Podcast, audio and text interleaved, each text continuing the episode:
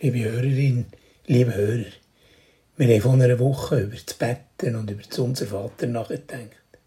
Ich lade euch heute ein, euch Gedanken zu machen zu dieser einen Bitte, Unser Vater im Himmel, dein Reich komme. Ist das nicht eine gehörige Zumutung, was Jesus seinen Jüngern und uns einlässt, beten? Sind wir uns bewusst, um was wir bitten? Können wir das wirklich allen Ernstes so sagen? Mach, dass dein Reich zu uns kommt. Das ist ja eine Bitte, die gegen unsere Interessen verstößt. Wenn die Bitte wirklich so in Erfüllung ging, dann, dann müsste unser Reich, dann müssten unsere Ordnungen, die geschriebenen und ungeschriebenen Gesetze, für ungültig erklärt werden. Hoffentlich tun wir darum beten, dein Reich soll kommen. Weil wir nicht zufrieden sind mit dem Zustand dieser Welt. Weil wir uns nicht damit abfinden wie wir Menschen die Welt eingerichtet haben und wie wir miteinander umgehen. Nur wenn uns der Traum von einer anderen Welt in uns lebt, können wir das so. Aber gleich, was mutet uns Jesus zu, wenn er uns heisst, so zu beten macht, dass dein Reich zu uns kommt? Ja, wie wär's, wenn das Reich wirklich käme? Was wird passieren? Mit unseren Ordnungen, mit unserer Vorstellung von Gott und vor allem auch mit uns selber. Wenn wir beten, so beten, dann sind wir schon mitbeteiligt. Dann sind wir dabei, dann sind wir mitverantwortlich, dass unsere Bitte auch in Erfüllung geht. Dass unser Vatergebet verändert etwas, etwas Grundlegendes in uns selber. Es nimmt unsere Pflicht, es macht uns Mut, uns an neue Ordnungen zu halten andere als die, die in unserer Gesellschaft gelten. Es fängt bei uns an, in Erfüllung zu gehen, ja, wenn es nur im Kleinen und im Bescheidenen ist.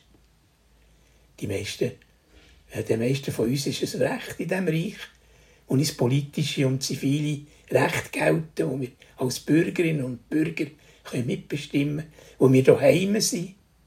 Ja, wozu uns geschaut wird. Zahllose Menschen müssen aber erfahren, dass sie in diesem Reich nicht willkommen sind, dass sie wenig Recht haben, dass sie damit müssen rechnen dass man sie fortschickt. Ja, ich denke an die Papierlosen, an die Asylbewerber. Jesus hat aber gesagt, ins Reich von Gott, da werden alle kommen. Viele kommen einig von Osten und von Westen und sitzen zu suchen in Gottes Reich. Ja, so heisst es bei Matthäus. Also sollen sie gleichberechtigte Bürgerinnen und Bürger sein sollte die Bitte wirklich in Erfüllung gehen, ja, dann geschächt es in unserer Schweiz und mit unseren Grenzen anders aus. Also, ja, wenn wir wirklich so, im Ernsten so beten, dein Reich soll zu uns kommen. Das geht doch gegen unsere Interessen. Ja, vielleicht kann man nur so beten, wenn man zu denen gehört, die hinten anstehen, die unten durch müssen. Wenn man selber ein Gespür hat für die Widersprüche und die Abgründe unserer Gesellschaft. Wenn wir das Gespür dafür haben, dass es bei uns nicht stimmt, vergessen wir nicht all das Leid, all die Not, all die Tränen, der Unfrieden, der Hass, der Neid, die Verzweiflung von vielen Menschen. Wenn wir beten, dein Reich soll zu uns kommen, dann sind wir also mitbeteiligt. Dann sind wir dabei, dann sind wir auch mitverantwortlich, dass unser Bett in Erfüllung geht dass unser Vater verändert etwas, etwas Grundlegendes in uns selber, indem es unsere Pflicht nimmt, uns Mut macht, uns an neue Ordnungen zu halten, an friedlichere, an liebevollere, die unserer Gesellschaft sollen gelten.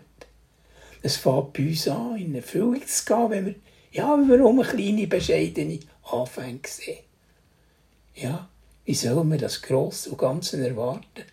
Und dafür beten und Gott darum bitten, wenn man nicht schon auf kleine Anfänge acht und sehen, dass sich das Gottesreich jetzt schon zeigt und manchmal, ja, manchmal auch schon da ist.